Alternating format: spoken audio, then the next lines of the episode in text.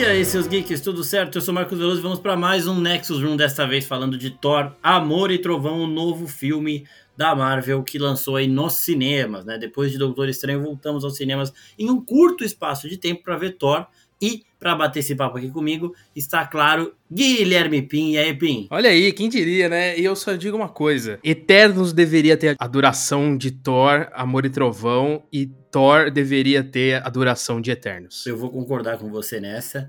E já começo numa comparação aqui polêmica, porque Doutor Estranho não foi muito bem visto, né, pelas pessoas que assistiram o filme. E eu quero saber se você gostou mais de Thor ou de Doutor Estranho, só para começar. Cara, com certeza de Doutor Estranho, porque no Doutor Estranho a, a gente, acho que as pessoas elas não gostam pela falta de costume com o estilo do, do Sam Raimi. Porque o Sam Raimi ele coloca muita cara dele ali no filme, né, aquele estilo um pouco mais realmente mais brega, né, aquela uma montagem um pouco diferente algumas cenas um pouco mais que a, a gente não tá acostumado a ver na Marvel. O, o, próprio Kevin Feige falou que achou uma cena meio brega, então a gente tem essa característica no Sam Raimi. E o Taika, a gente, eu acho que a gente ficou mal acostumado, porque a gente só viu coisa boa do Taika, e aí chega esse Thor, e não é tão bom assim, né? Então eu acho que o Doutor Estranho funciona muito por causa do Sam Raimi e o Thor, ele é atrapalhado pelo Taika. Então, assim, eu acho que eu, nesse ponto, eu acho o Doutor Estranho melhor do que o, o Thor. Eu vou concordar com você também. Gostei mais de Doutor Estranho. Eu não gosto de algumas decisões, né? Aquela parada da Wanda, mas eu acabei gostando mais depois de ter visto pela segunda vez. Não, a, é... a gente até comentou aqui, o roteiro é, assim, é, uma, é uma bosta inacreditável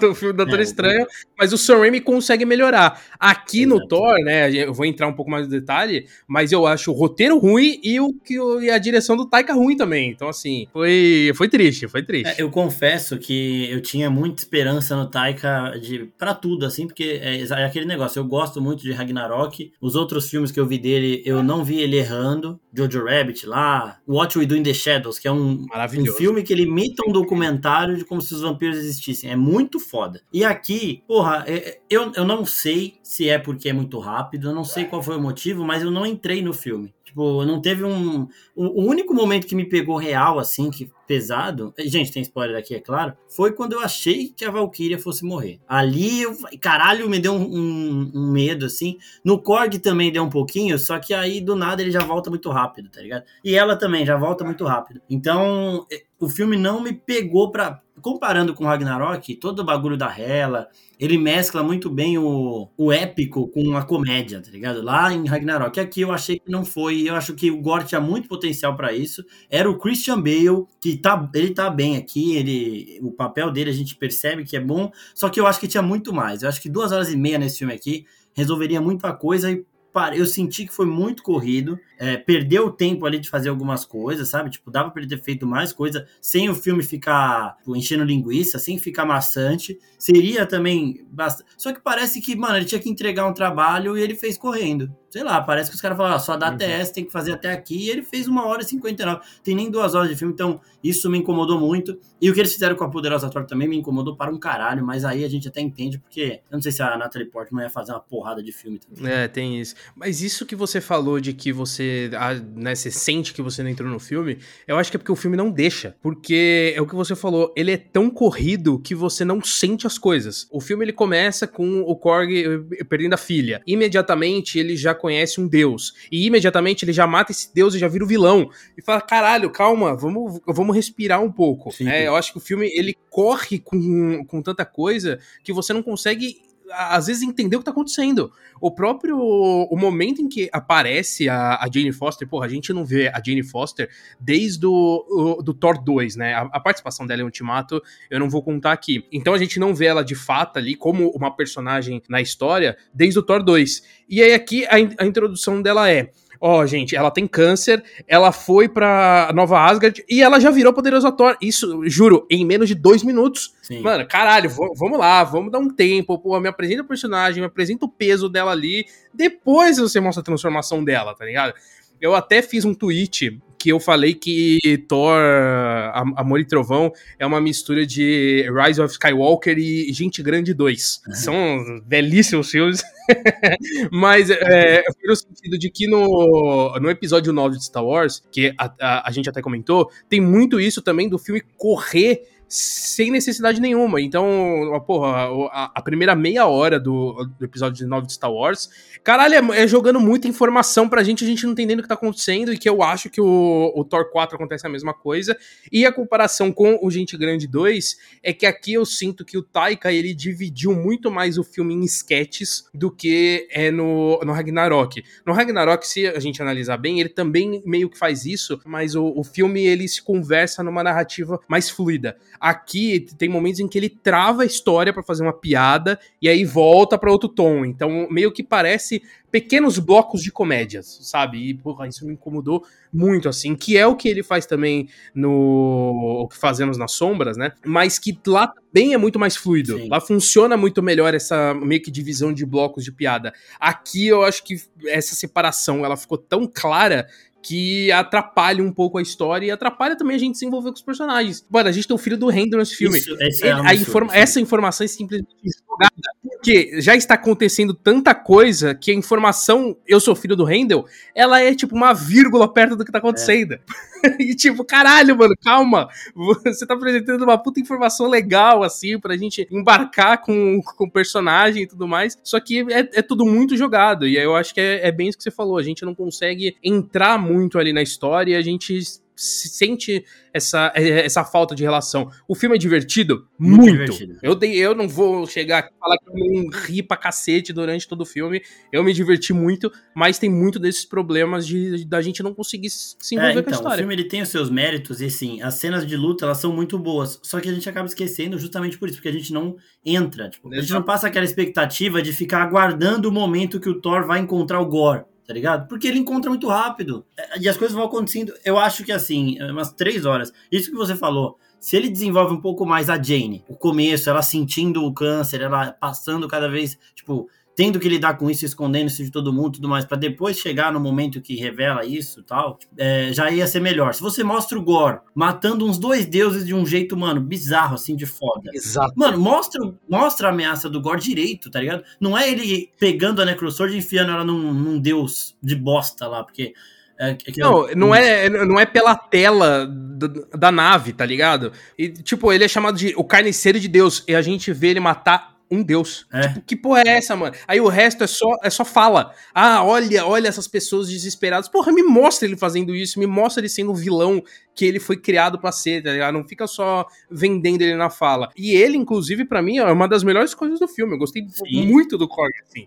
Ah, até fizeram, Korg. né? O, o Taika explicou o Gore, né? É. Korg. O Korg é o ovo de pedra, confundi. É.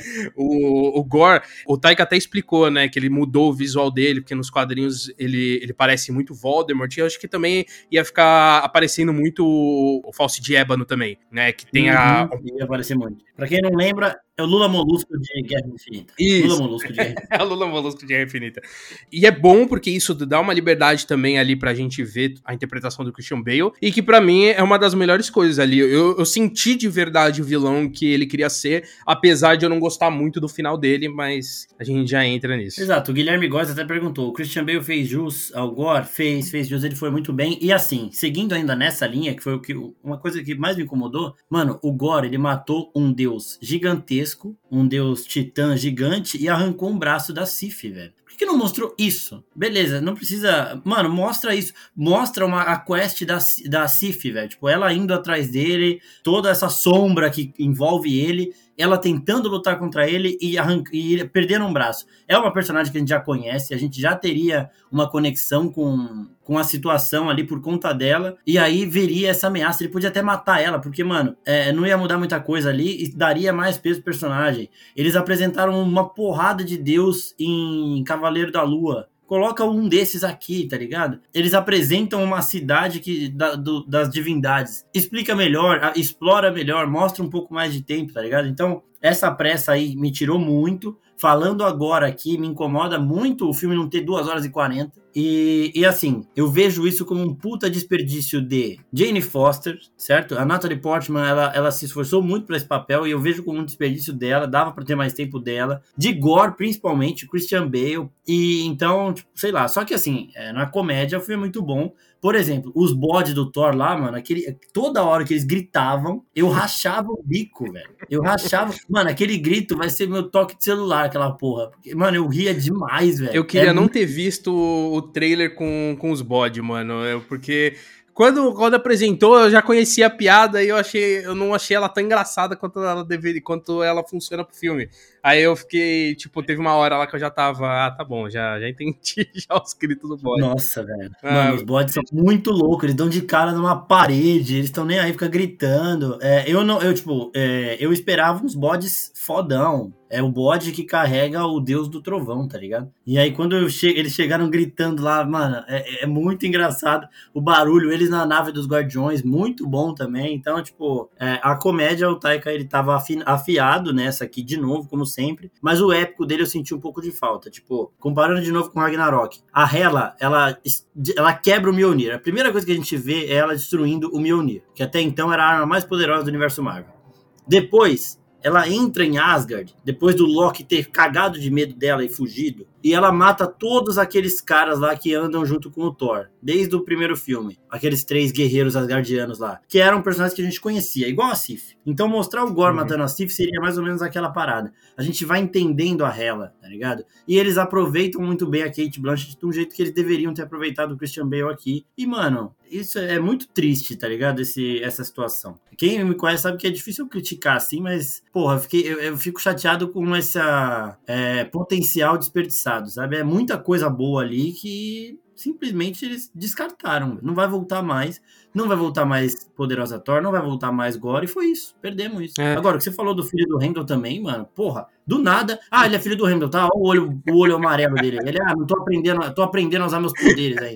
Ah, e nesse porra. ponto, eu até acho que a história desse Thor, ela é muito melhor que a do Doutor Estranho, mas ela é muito mais mal aproveitada. Porque assim, eu, eu, eu vi muitas críticas muito por cima, assim, né? Eu não gosto de, de ler a crítica toda antes de, de assistir o filme, mas muita gente falando que ah, o, o Taika esconde a, a falta de trama com piadas. Eu não acho que tem falta de trama. Eu discordo, eu discordo nisso, porque você vê esse potencial ali. Você tem o Gore ali, com toda a questão da família dele e a descrença com os deuses, e que isso é muito interessante para se discutir, porque isso conversa muito com o lado humano também, né? Porque, ah, beleza, é um filme de super-herói, mas, porra, isso é uma puta de, de uma discussão é, humana que a, a gente também se pode se questionar. Então, esse é um peso. O próprio a relação ali do Thor com ele mesmo, dele se enxergar como herói, né? Que ele tem aquela coisa de que, putz, eu tô cansado de fazer coisas pequenas porque eu sou,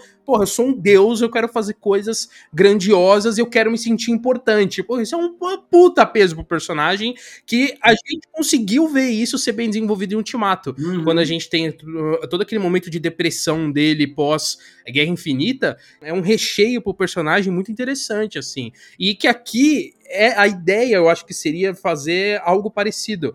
Mas é isso, é uma correria tão gigantesca a história toda que não desenvolve nada. A questão da gente ter o Korg ali no começo contando a história é uma escolha narrativa que eu até gosto. Tipo, ah, porque você resume algumas coisas. Tipo, ah, pontos centrais, você faz uma Sim. piadinha e resume o, o contexto onde tá o Thor. O começo do filme, para mim, funciona muito bem nesse sentido. Ah, já deu um contexto. Só que quando não tem o Korg contando a história, você tem que andar com ela devagar. Você não pode correr na mesma velocidade, tá ligado? Você perde muita coisa. Falando né, nessas histórias do Korg, o momento dele contando a relação dele com a Jane Foster, aquele é maravilhoso. E, tipo, é um momento fechado ali do filme, mas que funciona muito bem porque conversa com a, a proposta ali de ser uma história um, um, pouco mais curta, e é só pra dar um contexto pra gente. Ó, vou parar o filme aqui, vou te dar esse contexto, depois a gente volta pra história. Só que quando volta pra história, você tem mais um turbilhão de informações que não te faz nem conseguir raciocinar o que você acabou de ver, porque já tem um milhão de outras coisas acontecendo. Você entende o que aconteceu com, com a Jane e com o Thor, e de repente já tem criança sendo resgatada e gente morrendo. Aí você fala: Não, calma, calma, irmão, calma. Deixa eu respirar, deixa eu entender, deixa eu, deixa eu embarcar nessa aventura junto. Só que o filme não deixa. Porra, é muita coisa para ser aproveitada. Quanto mais a gente fala, mais a gente vê que, tipo era muita coisa para você explicar com um pouco mais de calma para ficar muito foda. E, de novo, o que mais me incomoda é o Gore. Era uma cena, sei lá, sete minutos, oito minutos, da, da situação dele lá com a Sif e com aquele deus gigantesco. Que inclusive nas HQs até a explicação para esse deus é, é melhor. Porque aí o Thor chega e fala, ah, ele é um cara muito legal. E no, nos quadrinhos, o Thor, em uma frase, ele fala: ele ganhou o torneio dos titãs durante três séculos. Tipo, você já entende que é um deus muito forte. Ele ganhou o torneio dos imortais durante três séculos seguidos. É, é uma frase também, sabe? É a mesma coisa. Mas então... desse ponto, eu até entendo que o, o que o Taika quis fazer ali, porque o que eu senti é que ele queria realmente destruir todo a, a, toda a ideologia que a gente tem em relação aos deuses. Ele faz isso com a, aquele primeiro deus que, que aparece, ele faz isso com Zeus, que para mim, putz, é, é, impecável, assim, né? Porque todo mundo fala, não, não Zeus, é, Deus é foda, Zeus é fodão e tudo mais. Não, Zeus é um tiozão gordaço que, que fica bêbado o dia inteiro, transa com todo mundo e, e joga relâmpago na, na galera. E Zeus é isso, irmão. É porque, sei lá, você vê o, a Disney, a Disney faz um cara fortão lá, que luta contra o Hades e tudo mais, mas eu, é, a gente tem o Lianisson na Fúria dos Titãs. Então, assim, só que Zeus não, Zeus não é isso, tá ligado? Ele é realmente um tiozão. E, e aí ele faz isso um pouco também com o próprio Thor, né? De quebrar aquela mitologia. Tipo, beleza, ele é um deus, só que ele é, ele é humano também, sabe? Ele tem sentimentos humanos, ele tem desejos humanos. Porra, ele sempre quis ser pai, tá ligado? Então isso meio que entre aspas, destrói todo aquele é, é, endeusamento que a gente tem em relação a esses personagens. Então eu acho que o que ele quis fazer com esse também foi um, um pouco dessa quebra.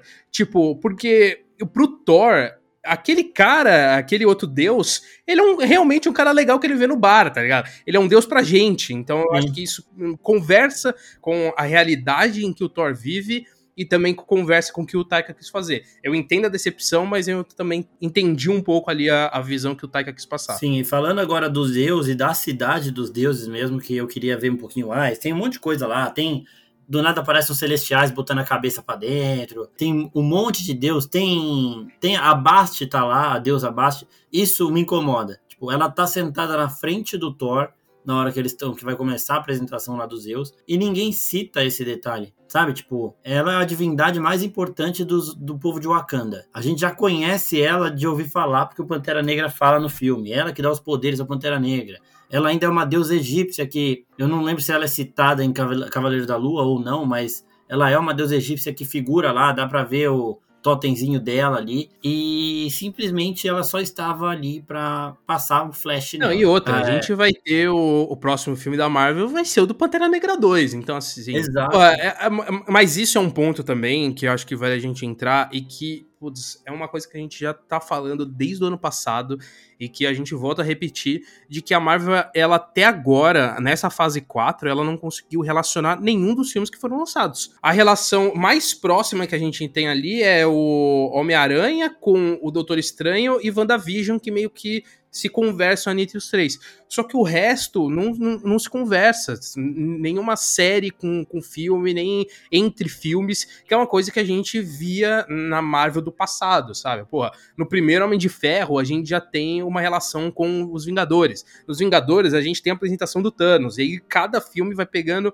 uma pequena referência. Você não precisa parar o filme, não precisa criar um desenvolvimento ali hum, dramático ou com mais tempo para você relacionar as histórias. Esse ponto da Bast é um exemplo. Porra, mostra ele cumprimentando a Bast já é uma referência pro próximo filme do Pantera, tá ligado? Que é coisa que a gente vê lá atrás. Mas parece que o, os fios não estão se conectando ainda. O Kevin Feige falou: ah, daqui um tempo a gente final, a gente enfim vai mostrar o qual é o futuro da Marvel. Só que até agora a gente não tem isso. Parece que os filmes estão isolados, muito isolados um do outro. Porra, a gente teve no final de Eternos um celestial saindo do centro da Terra e até agora não foi citado em absolutamente nada. Isso, cara, isso Exatamente. me incomoda de uma forma que, porra, você saiu um bicho gigantesco do centro do planeta e ninguém comentou absolutamente nada. Isso piora porque a gente descobre que o Doutor Estranho 2, na timeline segundo a Marvel, é depois de Eternos. Então, assim, caralho, como que o Doutor Estranho não, não, não citou isso, ou não, não, mostrou isso na TV, tá ligado? Porra, é um, acontecimento gigantesco ali pro, pro universo daqueles super-heróis. Pro Thor eu até entendo, que ele, ele nem na Terra tá, então meio que foda-se. Agora, pros heróis que estão na Terra, pô, isso é uma puta informação importante, tá ligado? Mas que é uma coisa que a Marvel ainda não se encontrou nessa fase 4, assim. E que já tá acabando, né? Então, assim, tá, tá, tá difícil entender qual que é a proposta dessa fase, porque até agora não ficou claro. É, então, tá meio bagunçado aqui da parada de transição mesmo. E você falando isso, dá pra gente já figurar aqui se esse filme fosse das fases 1 a 3, o tanto de conexão que ele teria. Os Celestiais eles aparecem aqui de um jeito muito jogado e se fosse na, em uma fase anterior, eles teria alguma citação, alguma relação com os Eternos. É, ele tem a relação com os Guardiões da Galáxia sim, que é no começo do filme, mas ele simplesmente vai embora. Os Guardiões simplesmente vão embora. Então, tipo, não vai interferir em nada pro próximo filme, só o Thor não vai estar com eles. Cavaleiro da Lua apresenta um monte de deus e eles vão numa cidade de deuses e tem um cara caçando deus e eles não citam um deus egípcio. não citam. Se você forçar um pouquinho, você vê um lá no meio do, do monte de deus lá naquela feira, mas eles não citam, tá ligado? Mas você tem o deus então, Baal, maluco. Você tem o deus Baal, que é um deus bolinho. É. E você não tem. Nossa, essa hora. Mano, nessa hora eu tive. Eu, eu, eu, eu realmente eu passei mal. Bico, é. eu passei realmente mal, que eu, eu é. suei do tanto que eu ri. Porque eu achei aquilo é uma cena bobíssima. Tipo, ninguém no cinema riu, só eu. E eu passando mal de dar risada, mano, que eu achei aquilo inacreditável. É muito bobo, mas eu achei Ai, muito cara. bom. Eu achei uma piada muito boa. Não, aquilo ali foi muito inesperado, né? E parece que o Taika, ele tá, tipo... O Thor Ragnarok também, ele não tem muita co conexão, né? Tipo, o Thor sai dos Vingadores para resolver um problema dele, depois ele volta pros Vingadores para resolver o problema das joias. Então, e aqui também parece que, mano, ah, vou focar no meu aqui e é isso. As cenas dos Guardiões, o James Gunn ajudou. É aquele negócio que a gente já tinha falado em outros podcasts. Quando o Thor tá na parada, o Taika vai consultar. Vai ser consultado e vai lá como consultor. E quando os Guardiões estão em cena, o James Gunn faz a mesma coisa quando o filme não é dele, né? Então, o momento ali dos Guardiões é bem legal. Tipo, a Mentes lá imitando os bodes, fazendo barulho dos bodes. é, é um bagulho bizarro, né? E o clima dos Guardiões, ele combina com o clima do Thor. E agora, eu começo... Antes eu não, não tinha essa convicção, mas agora eu começo a achar que o James Gunn, ele faz isso melhor do que o Taika também, não sei. Mas eu gosto muito da, da plasticidade do Mjolnir da Jane Foster. Eu gosto muito de como eles constroem ela como um herói, tipo, é, o conflito dela e ela querendo ser engraçada, a Valkyria, tipo, ah, ela fica querendo encaixar bordão, mas ela não consegue e tudo mais. E aquele Mjolnir que despedaça e volta, mano, é muito, tudo muito foda ali. Só que foi tudo desperdiçado para mim fazer esse filme foi pegar um monte de ideia boa e jogar no lixo, porque não aproveita nenhuma delas. Tipo, eles começam e acabam elas nesse filme de um jeito que não era o melhor jeito a se fazer. Tipo, eu estou satisfeito com a Hela não voltar no CM porque ela foi bem aproveitada, foi foda, uhum. foi foda. É, o Gore não, o Gore vai ficar pra ver, eu não vou, sei lá, velho, sabe? Porra, é o Christian Bale fazendo um, um carniceiro de deuses, caralho. Como que você não usa isso, tá ligado? É, realmente, eu, eu, acho que a Poderosa Thor, a gente até conversou depois da sessão, né? O quanto, pelo menos, assim, do nosso desejo, lógico, eu sei que a gente tem que analisar o filme pelo que ele apresenta, mas a gente, como fã, a gente pode falar aqui o que, que a gente esperava. E eu queria muito ter visto uma despedida do Thor ali e passando, eu ia falar passando bastão, mas passando o Mjolnir pra Poderosa Thor ali. para mim, esse era o, era o filme para fazer isso, né? Porque você uhum. mantém o Thor no universo, mas agora com a, a Natalie Portman, e você aposenta ali, muito entre aspas, o, o Chris Hemsworth, né? Então teve toda uma construção ali que se fosse se tivesse a troca do Thor pela poderosa Thor, pô, seria muito foda. Porque assim, o final, eu não gosto muito da decisão com o Gore, que a gente tem ali todo ele encontrando o, o Eternidade, que inclusive visualmente eu achei do caralho, assim. Eu do achei caralho. muito foda aquilo. Mas a decisão dele ali, como pai, assim, eu, não sou pai e tudo mais, mas eu achei, eu achei uma decisão muito da burra, assim. Porque você meio que. Você você tem um objetivo ali de vingar sua filha. Aí você, enfim, tem a oportunidade de viver com ela, porque esse era o maior peso dele. E aí você simplesmente fala assim: filha, vai lá viver e eu morro aqui. Pô, que porra é essa? Tipo, na, na minha cabeça é. não, não entrou, sabe? Não entrou essa decisão dele ali. E o filme não conseguiu me deixar claro o porquê ele ter feito isso. tipo, não, não me fez entender. Eu posso discordar, mas eu posso entender. Eu discordei e eu não entendi. E ali era o momento perfeito pro Thor fazer a mesma coisa. Ao invés de ele se salvar, ele morre e ele salva a, a Jane. É, e aí você tem as duas é, ali, aí você, né, você tem o final, ao invés de ser o Thor, ser a Jane com a criança, né? E você tem meio que as duas que perderam seu, seus amores ali, sei lá, alguma coisa assim. Pô, eu achava que seria muito melhor, mas muito melhor. E aí você ainda teria uma cena pós-crédito com uma emoção gigantesca que seria o Thor encontrando o Randall e Valhalla. Cara, isso seria, assim, eu, eu, ao meu ver, seria muito melhor do que o filme apresentou. É o que eu falei, a gente não, a, a gente não vê a Jane desde o do Thor 2, aí a gente tem a Jane aqui e tem um turbilhão de informações sobre ela. Pro final, a gente tem o encontro dela com o Handel, que é sem, sem, sem, significado nenhum, sabe? Não, não tem significado. É, e eles entregam isso no, nos créditos antes. É, é, é, eles dão um leve spoiler, mas que, é, mais ou menos, né? Porque a gente viu ali que tinha o, o Idris Elba no, nos créditos e a gente ficou discutindo, caralho, mas o Idris Elba aparece aonde?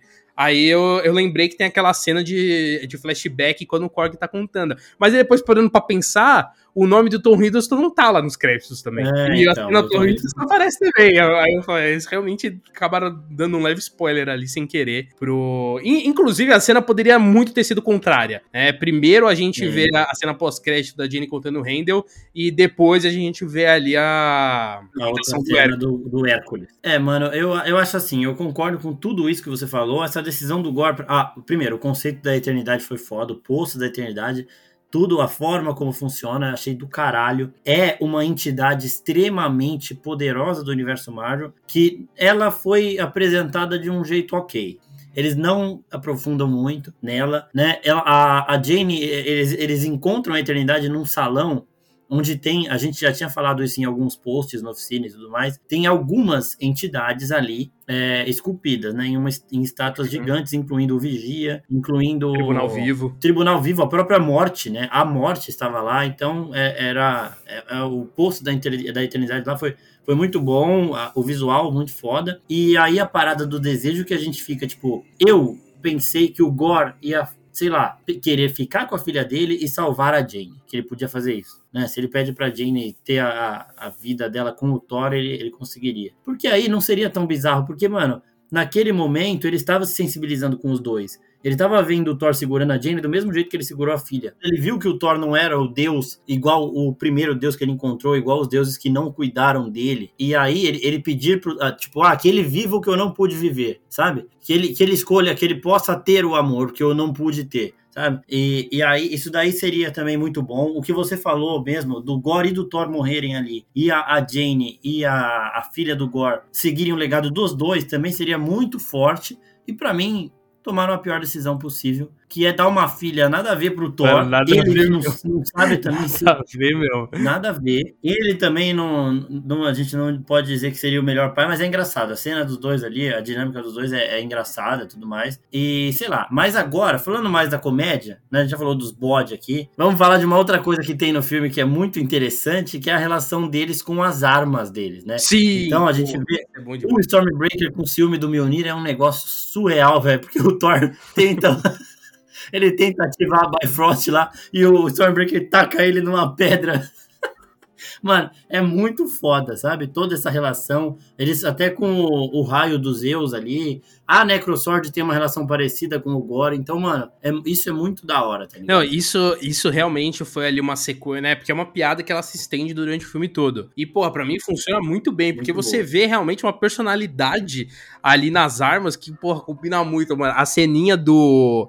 Eu acho que é ali quando o Thor ele chega pra, pra conversar com o Mjolnir, aí a Jane chega, aí eles meio que conversam e a Jane vai embora. Aí aparece devagarzinho, vai aparecer o Stormbreaker assim, porra, é muito. Cara, é, é realmente muito boa essa troca ali deles, assim, e combina bastante, né? Porque realmente essas armas, digamos que elas têm ali uma. uma não é uma consciência própria, né? Mas elas têm meio que uma vida ali. E combina muito com, com a proposta. Então, putz, pra mim essa é a melhor. A melhor sequência de piadas que tem no filme, assim, porque realmente combina muito com, com a proposta. Pra mim, as, as piadas elas funcionam. E encaixa também na história, porque conversa com aquilo de você se achar e, e, querer saber o que você quer ser, o que você gosta. Então acho que combina muito com, com a proposta ali e por isso que funciona bem, né? É, exatamente. Essa cena do, do Stormbreaker chegando de fininho é muito boa, velho. O Thor, tipo, o que que foi, caralho? Eu tô só falando aqui com ela. Não é pra mim, não é pra ela, sei o quê.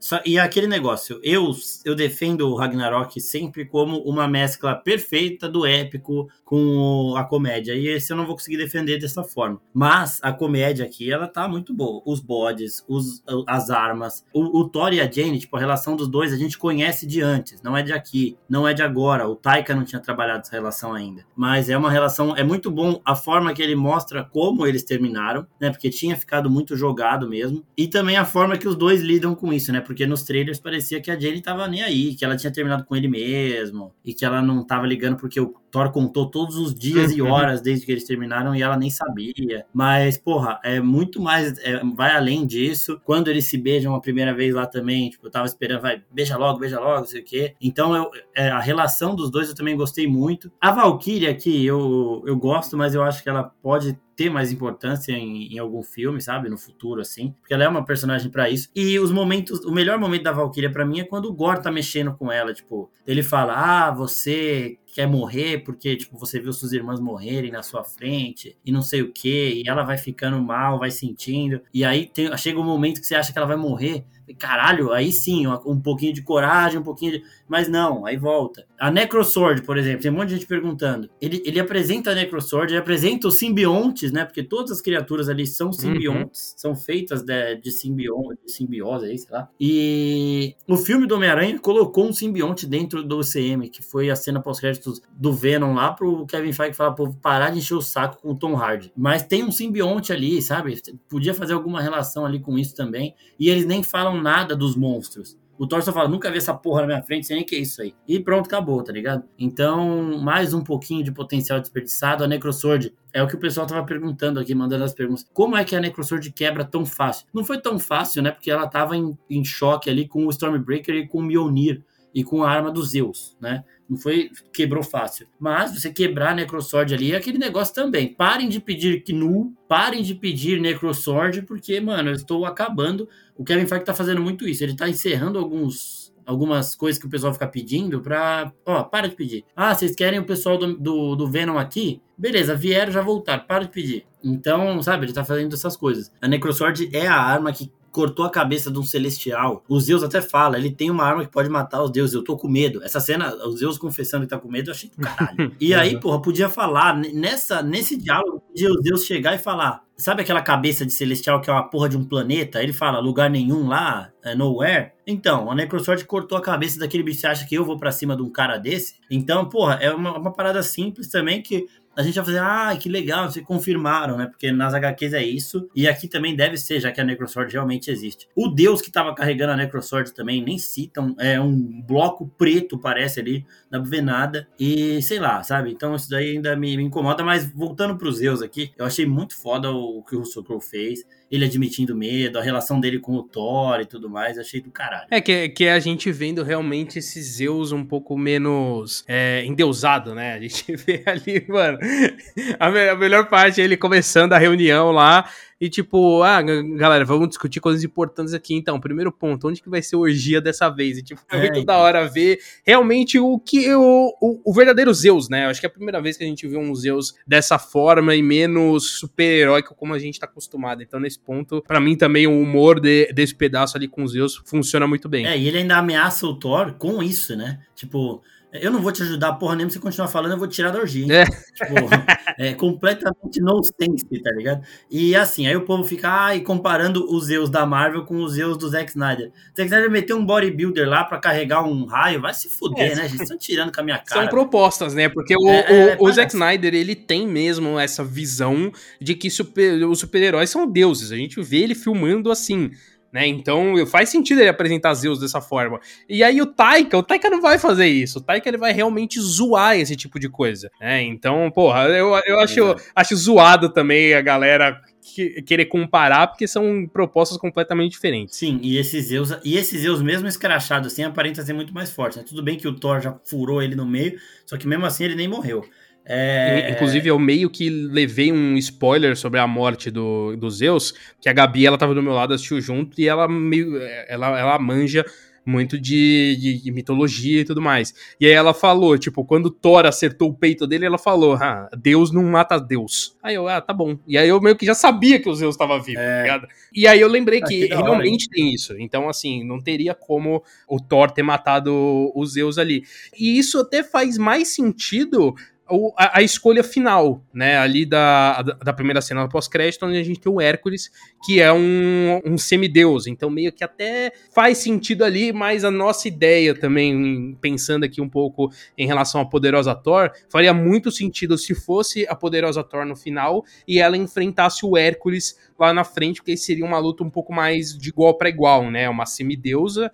É, não, não sei até que ponto a, a Jane ela é uma semideusa, mas não é, contra o, o Hércules, que é de fato um semideus. Então, pô, acho que seria bem melhor essa escolha. E a gente tava até falando disso, da, da relação Thor com o Hércules, porque o Thor, ele é um deus que a gente via tendo força para enfrentar Zeus. E aí, quando você coloca o Hércules pra trás, você fala, pô, beleza, é um semideus. Então, tipo, já, a gente já vê a disparidade aí, sabe? Já vê que o Thor é extremamente favorito nessa luta. E aí, se você colocasse a Jane Foster para herdar todo o legado do Thor, inclusive os inimigos dele, e ela, como ela é uma humana com o poder de um deus, a gente pode também colocá-la como uma semideusa. Diferente do Hércules semideus, mas uma semideusa. Então aí teria um equilíbrio melhor, sabe? Seria uma boa primeira ameaça para ela o Hércules, e aí depois podia até desenvolver o relacionamento dos dois, porque o Hércules ele não é um vilão, ele é até muito útil para os Vingadores e para o futuro da Marvel em Guerras Secretas, que é a grande próxima saga da Marvel, né? Então, tipo, o Kevin Feige falou que já tem algumas pistas. O Doutor Estranho deixou bastante claro que vai ser isso, falando de incursão e tudo mais. Então, o Hércules chega para isso. E assim, tendo o Hércules e a poderosa Thor, você não precisaria tanto do Thor, sabe? Faria sentido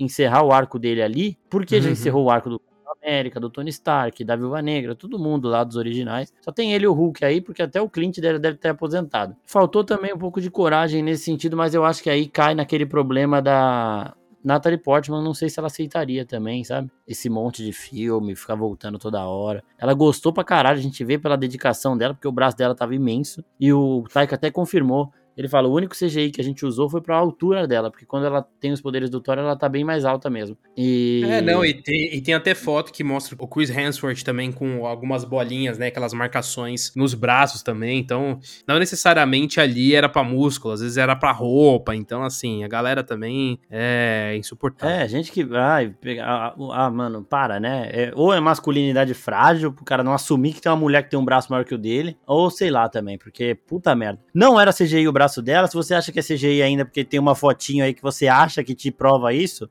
viva com a sua verdade aí, você é minúsculo. Mas, bom, seguimos aí. É... Não, e nesse ponto que você comentou do, do Hércules também, eu tô. Eu, assim, eu ainda tô com certa aflição, porque eu não tenho ideia de como eles vão encaixar esse personagem no universo, assim, porque é o que a gente tava falando, a Marvel ainda, como ela não deu um guia do que vai acontecer, a gente não tem ideia do que vai ser para frente. Porque assim, a gente tem Eternos que cuida de, um, de uma temática, a gente tem o Doutor Estranho que cuida de outra, aí a gente tem as séries que estão trazendo uma outra temática que não se conversam, e aí o Thor, ele tem uma história muito fora, assim. Os outros também tem, mas tem pequenos elementos que se encaixam, né? O próprio Thor Ragnarok, ele funciona por uma consequência de um filme anterior, e o final do filme é uma antecipação pro Guerra Infinita. Então, assim, você tem uma história fechada em que o, o, personagem ele resolve ali uma situação dele, só que ainda assim é uma história que ela tá dentro do universo e, e, e faz um sentido. Esse Thor aqui e o que vem mais pra frente, eu não tenho a menor ideia do que vai acontecer. Mas tem um ponto também que eu esqueci de comentar aqui antes da gente finalizar, que é uma coisa que eu gostei muito e que para mim falta mais na Marvel, que é você mostrar as consequências desse universo pro mundo humano. E aquela ceninha onde a gente tem Nova Asgard virando um parque de diversão Porra, é isso que eu quero, irmão, sabe? Porque assim, a gente vive num mundo em que não existe super-herói de verdade. Existe só super-herói na ficção. E esses super-heróis, eles já impactam no nosso dia a dia.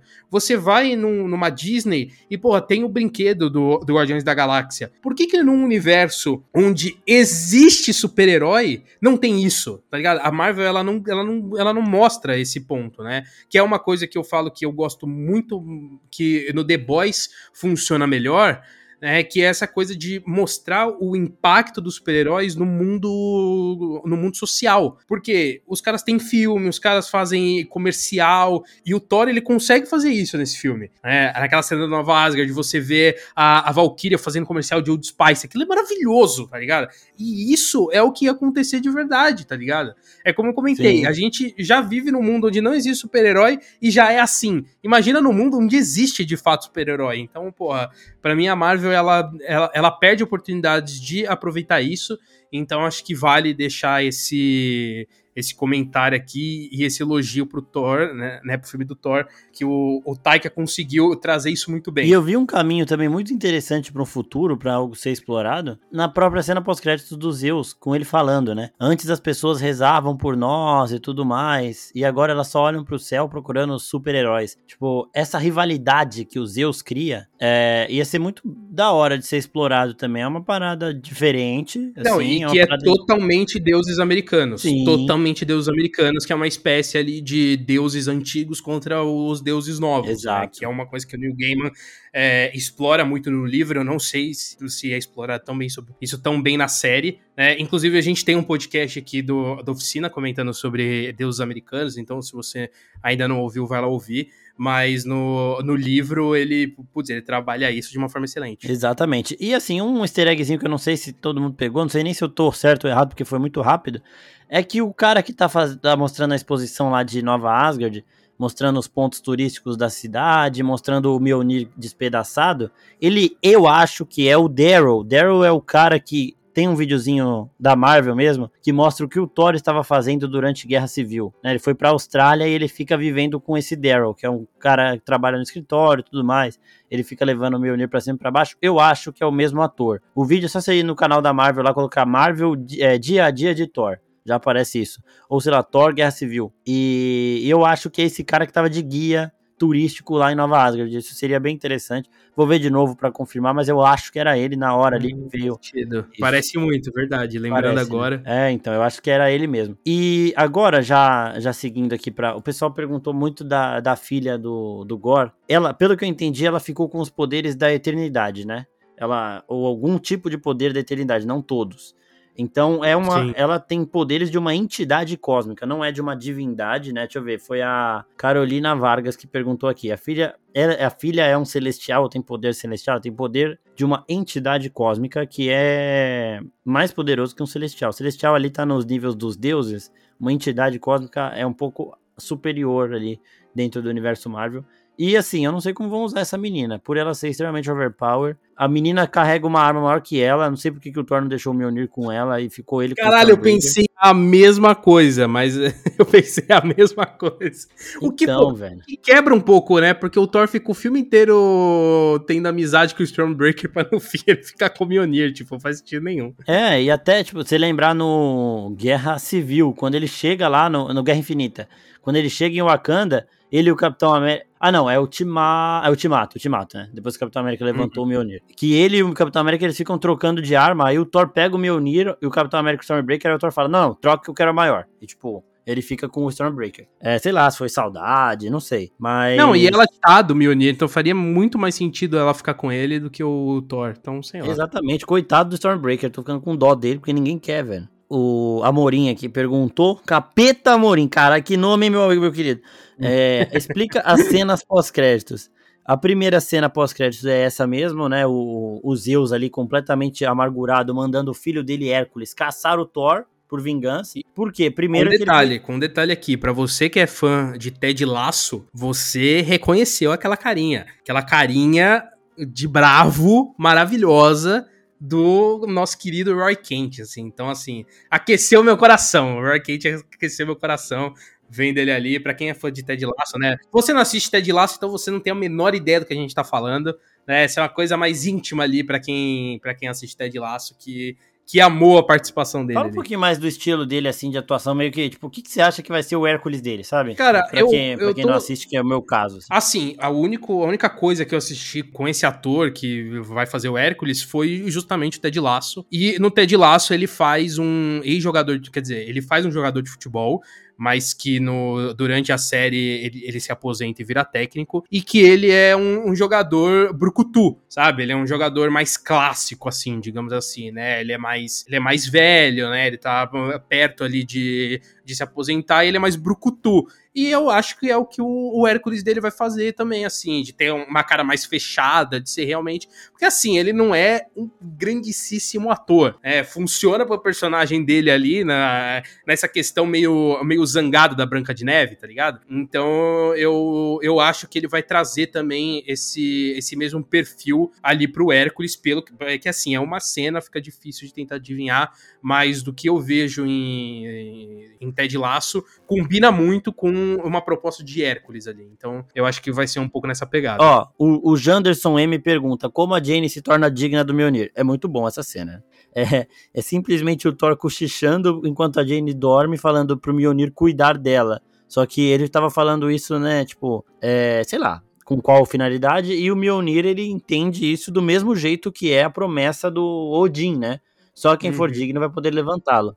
Então ele até brilha lá. Então o mesmo feitiço que impede as pessoas não dignas de levantar o Mjolnir é o que é um comando, o comando do líder do maior da maior divindade asgardiana nórdica é, pro Mjolnir, ele obedece, ele acata e o Thor faz do Mjolnir prometer que vai cuidar da Jane, né? Então, o Mjolnir ele atrai a Jane, ele deixa a Jane mais saudável, mesmo que quando ela tire o, o quando ela pare de usar o Mjolnir, ela fique ainda mais desgastada, né? Então, é, é, foi isso, é isso que torna a Jane digna do Mjolnir ali, nesse caso do filme, né? Marcos Andona aqui, pergunta, por que estão infantilizando os filmes da Marvel ou a gente tá ficando velho?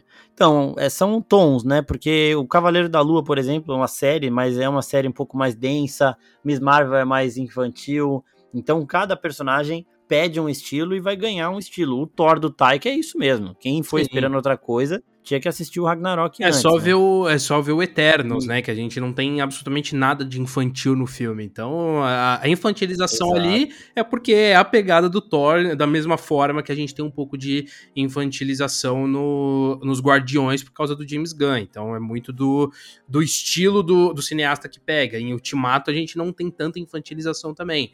Então vai muito ali da, da pegada de, e, e, da proposta do personagem e de quem tá fazendo o filme. Exato. E uma coisa agora, você falou dos Guardiões que eu lembrei, que eu ri muito, foi quando eles chegam na nave, o Craiglin tá casado e o Groot, mano, zoa ele pra caralho. Tipo, ah, essa aqui é minha esposa. Mano, o Groot dá uma risada de deboche assim, que eu, eu ri muito, velho. Eu ri demais. É então, bom. a parte da comédia tá afiada. Essas foram as perguntas que o pessoal mandou, principalmente do Gordon Necrosword e da poderosa Thor, né? Que infelizmente também não vai voltar.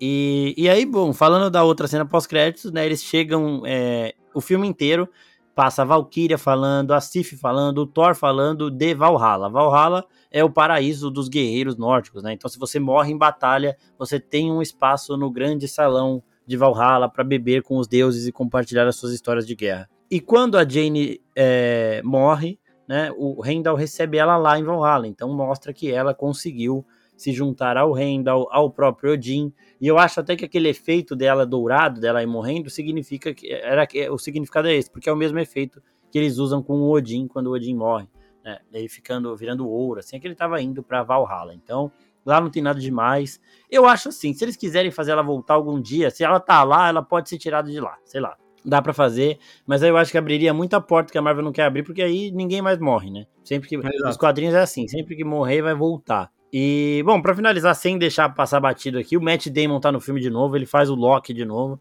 a Melissa McCarthy faz a Hela, e o Luke Hemsworth, que é o outro irmão do Thor, né, do Chris Hemsworth, faz o Thor, é, é muito foda a peça de novo. E é melhor ainda ver esse, o Matt Damon fora do personagem do Loki, né? Ele é um ator, é, mano, maluco por, por fazer peça de teatro, velho. E aí ele começa a escrever um roteirinho lá muito bom, velho. Asgard, noite, não sei o que. Caralho, muito bom essa cena também. Não, e, e a gente tem também nesse elenco o, o Sam Neill, né? Que pra quem não reconhecendo o nome, é do, do Jurassic Park né? E que faz o. É o Sanil mesmo? É o Sanil, que faz o, o, o Odin. Puta aquilo, é aquilo é maravilhoso, aquilo é maravilhoso. Eu queria agradecer a todo mundo que mandou as perguntas, a todo mundo que participou com a gente ouvindo aqui. E de novo ao Pim por estar aqui, o Nexus Room de volta. Valeu, Pim. Muito obrigado. É nóis, galera. Valeu. Valeu.